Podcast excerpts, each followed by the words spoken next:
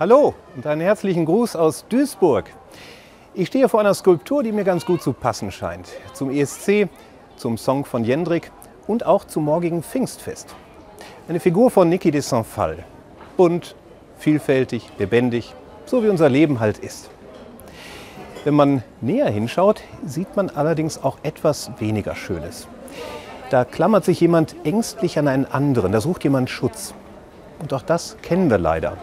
Menschen, die sich nicht mehr sicher fühlen, weil einige wenige nicht damit klarkommen, dass unsere Gesellschaft bunt und vielfältig ist.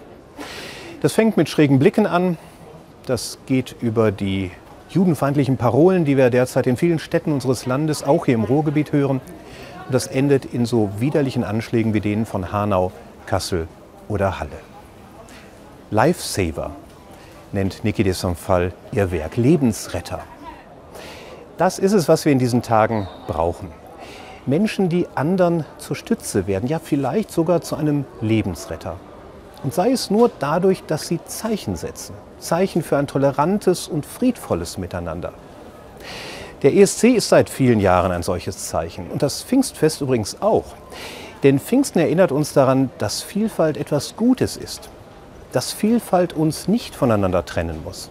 Wir können verschiedene Sprachen sprechen, wir können aus verschiedenen Ländern kommen, wir können uns für die verschiedensten Lebensentwürfe entscheiden. Es gibt einen Geist, der uns zusammenbringt.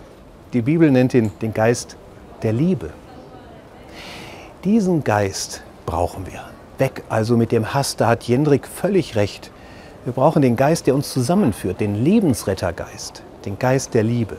Den zumindest wünsche ich mir, den wünsche ich euch in Hamburg und auch Ihnen und euch daheim.